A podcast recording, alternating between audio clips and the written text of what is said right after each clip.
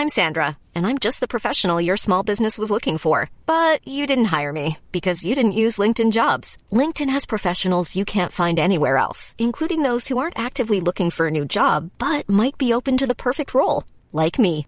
In a given month, over 70% of LinkedIn users don't visit other leading job sites. So if you're not looking on LinkedIn, you'll miss out on great candidates like Sandra. Start hiring professionals like a professional. Post your free job on linkedin.com/people today.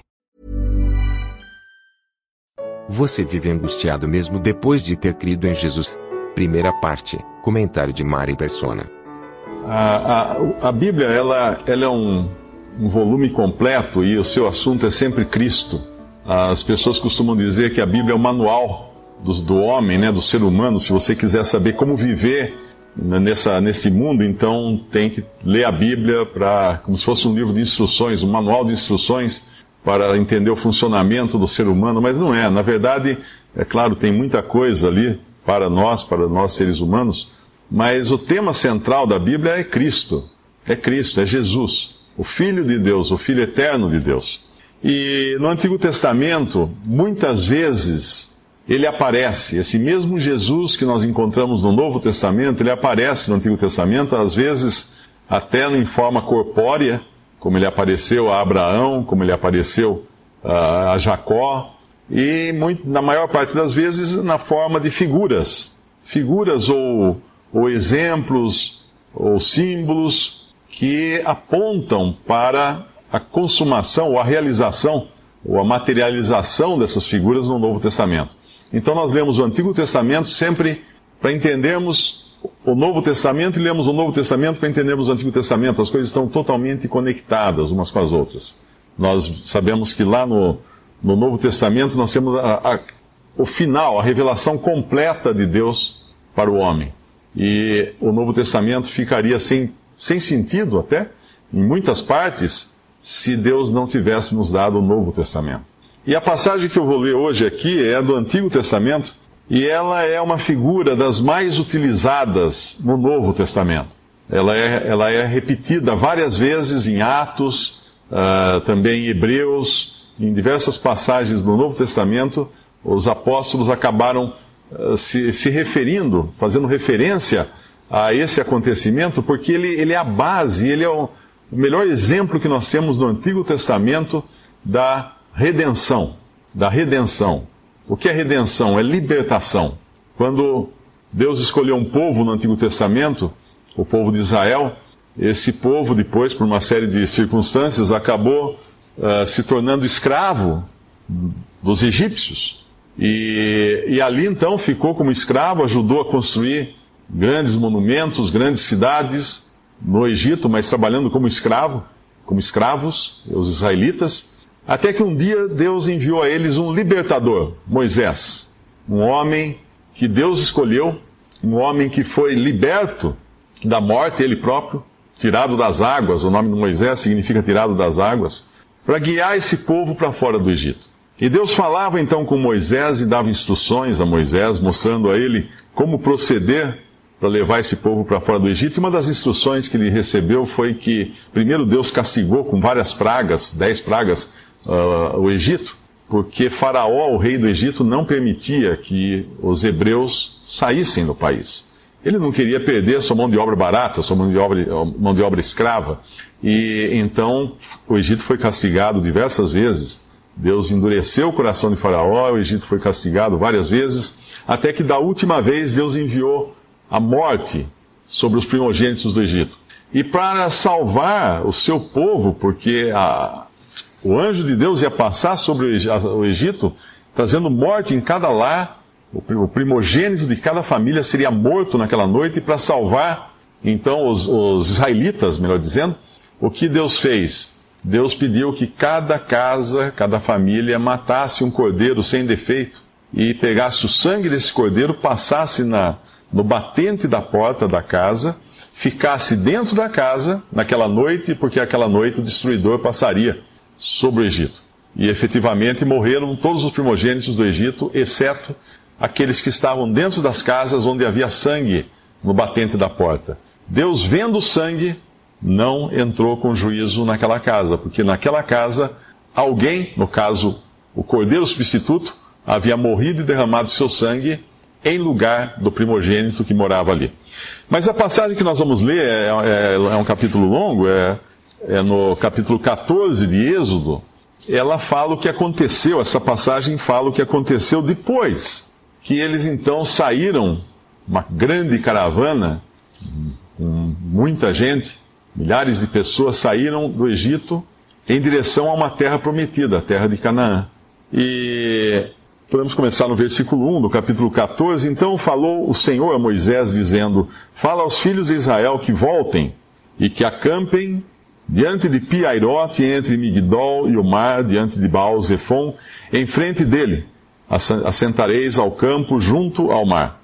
Então Faraó dirá aos, dos filhos de Israel: Estão embaraçados na terra, o deserto os encerrou. E eu endurecerei o coração de Faraó, para que os persiga e serei glorificado em Faraó e em todo o seu exército, e saberão os egípcios que eu sou o Senhor. E eles, e eles fizeram assim. Sendo, pois, anunciado ao rei do Egito que o povo fugia, mudou-se o coração de Faraó e dos seus servos contra o povo e disseram: Por que fizemos isso, havendo deixado ir a Israel, para que nos não sirva? E aprontou o seu carro e tomou consigo o seu povo e tomou seiscentos carros escolhidos e todos os carros do Egito e os capitães sobre eles todos porque o Senhor endureceu o coração de Faraó, rei do Egito, para que perseguisse aos filhos de Israel. Porém, os filhos de Israel saíram com alta mão. E os egípcios perseguiram-nos, todos os cavalos e carros de Faraó, e os seus cavaleiros e o seu exército, e alcançaram-nos acampados junto ao mar, perto de Piairote, diante de Baal Zephon. E chegando Faraó, os filhos de Israel levantaram seus olhos, e eis que os egípcios vinham atrás deles e temeram muito. Então os filhos de Israel clamaram ao Senhor e disseram a Moisés: Não havia sepulcros no Egito para nos tirares de lá, para que morrer, morramos nesse deserto? Por que nos fizeste isto, que nos tens tirado do Egito? Não é esta palavra que te temos falado no Egito, dizemos, dizendo: Deixa-nos que sirvamos aos egípcios? Pois que melhor nos fora servir aos egípcios do que morrermos no deserto. Moisés, porém, disse ao povo: Não temais, estai quietos e vede o livramento do Senhor que hoje vos fará. Porque os egípcios que hoje vistes, nunca mais vereis para sempre. O Senhor pelejará por vós e vos calareis. Então disse o Senhor a Moisés: Por que clamas a mim? Dize aos filhos de Israel que marchem. E tu levanta a tua vara e estende a tua mão sobre o mar e fende-o, para que os filhos de Israel passem pelo meio do mar em seco. E eis que endurecerei o coração dos egípcios, para que entrem nele atrás deles. E eu serei glorificado em Faraó e em todo o seu exército, e nos seus carros e nos seus cavaleiros. E os egípcios saberão que eu sou o Senhor, quando for glorificado em Faraó, nos seus carros e nos seus cavaleiros. E o anjo de Deus que ia adiante do exército de Israel se retirou e ia atrás deles. Também a coluna de nuvem se retirou de diante deles e se pôs atrás deles. E, e lá e ia entre o campo dos egípcios e o campo de Israel, e a nuvem era escuridade para aqueles, para os egípcios, e para estes, para os de Israel, esclarecia a noite, de maneira que em toda a noite não chegou um ao outro. Então Moisés estendeu a sua mão sobre o mar, e o Senhor fez, retirar o mar por um forte vento oriental toda aquela noite. E o mar tornou-se em seco, e as águas foram partidas. E os filhos de Israel entraram pelo meio do mar em seco, e as águas foram-lhes como um muro, à sua direita e à sua esquerda. E os egípcios seguiram-nos e entraram atrás deles, todos os cavalos de Faraó, os seus carros e os seus cavaleiros, até o meio do mar. E aconteceu que na vigília daquela manhã, o Senhor, na coluna de fogo e da, e da nuvem, viu o campo dos egípcios e alvoroçou o campo dos egípcios. E tirou-lhes as rodas dos seus carros e fê-los andar dificultosamente. Então disseram os egípcios: Fujamos da face de Israel, porque o Senhor por eles peleja contra os egípcios. E disse o Senhor a Moisés: Estende a tua mão sobre o mar, para que as águas tornem sobre os egípcios, sobre os seus carros e sobre os seus cavaleiros. Então Moisés estendeu a sua mão sobre o mar, e o mar retomou a sua força ao amanhecer, e os egípcios fugiram ao seu encontro, e o Senhor derrubou os egípcios no meio do mar porque as águas, tornando, cobriram os carros e os cavaleiros e todo o exército de Faraó que os haviam seguido no mar. Nem ainda um deles ficou. Mas os filhos de Israel foram pelo meio do mar seco, e as águas foram-lhes como um muro a sua mão direita e a sua esquerda. Assim o Senhor salvou Israel naquele dia da mão dos egípcios. E Israel viu os egípcios mortos na praia do mar. E viu Israel a grande mão que o Senhor mostrara aos egípcios. E temeu o povo ao Senhor. E creram no Senhor e em Moisés, seu servo. Essa passagem é uma figura maravilhosa da, da libertação da, do cristão. Ah, sim, mas esses são egípcios. Sim, são egípcios. São, perdão, são, são, são israelitas. São israelitas, sim. Mas são uma figura do que acontece com um cristão hoje. Se nós perguntássemos, imagina encontrar um, um israelita, depois que atravessou esse mar, e chegar para ele e falar, israelita, uh, o que aconteceu? Quem é você? O que aconteceu? De onde você vem? Ele ia falar, explicar o seguinte, olha, eu, eu era escravo. Eu era escravo, eu estava sendo consumido na escravidão, eu, eu estava pronto para morrer, eu seria morto de tanto trabalho pesado, de tantas dificuldades, eu seria morto. Uh, eu não tinha mais esperança alguma. Mas aí Deus enviou um libertador. E através de um cordeiro que morreu no meu lugar, eu pude sair do Egito. Eu fui liberto do Egito. Mas ainda assim, Faraó queria me pegar. E aí eu peguei atravessei o mar, em pé seco, o mar se abriu, eu atravessei e saí do outro lado. E Deus então uh, venceu, lutou por mim e venceu. Todos os soldados de Faraó, todo o exército de Faraó, eles morreram no mar. Em resumo, eu era escravo, um cordeiro foi morto para que eu vivesse, e o mar se abriu para que eu passasse e fosse liberto. Ora, essa é a história de cada cristão. Cada ser humano que um dia creu em Jesus como seu Salvador, exerceu fé em Jesus como seu Salvador, era escravo do pecado e da morte de Satanás. Estava sujeito ao juízo divino. O juízo de Deus um dia pairou sobre o Egito para destruir os primogênitos. E o juízo de Deus está pairando sobre esse mundo. E haverá um momento quando virá esse juízo sobre os pecadores para consumi-los, para condená-los. Mas o sangue de um cordeiro substituiu aqueles, aqueles israelitas ali no Egito. E o sangue do cordeiro de Deus foi derramado no lugar do pecador hoje. O pecador que hoje crê em Jesus como seu Salvador. E hoje a promessa é para o cristão que ele está se dirigindo à, à sua Canaã celestial, à sua terra prometida no céu. Então, basicamente, a, a figura lá do Antigo Testamento encontra a sua realização no Novo Testamento, uh, na, da pessoa agora do cristão, uh, beneficiando-se da obra de Cristo na cruz do Calvário, da sua morte e da sua ressurreição ali.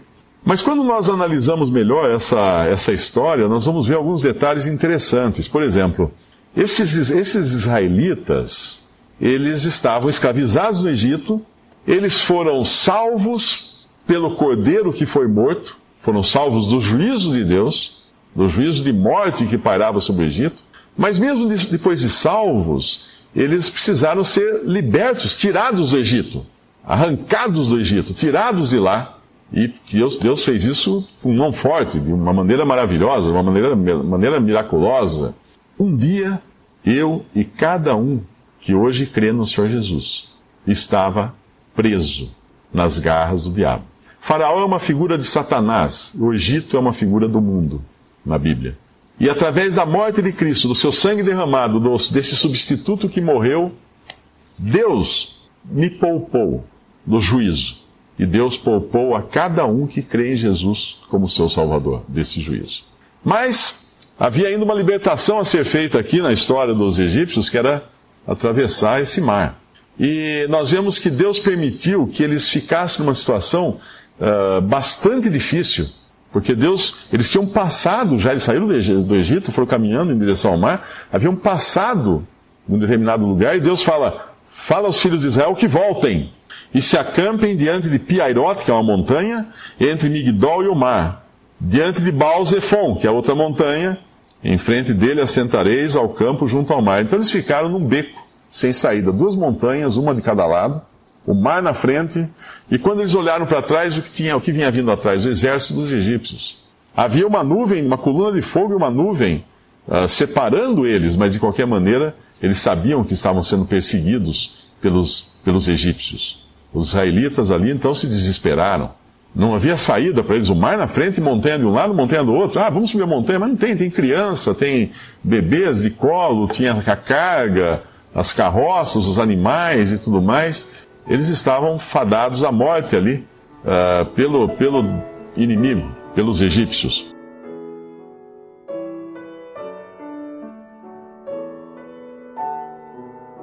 Visite respondi.com.br. Visite também 3minutos.net.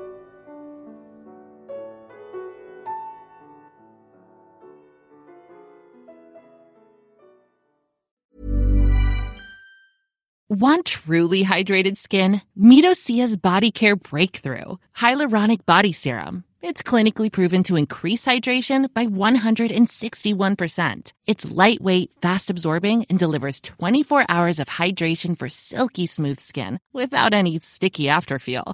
Treat your skin to clean, vegan skincare from Osea. Get 10% off your first order with code SUMMER at OseaMalibu.com. That's O S E A Malibu.com code SUMMER.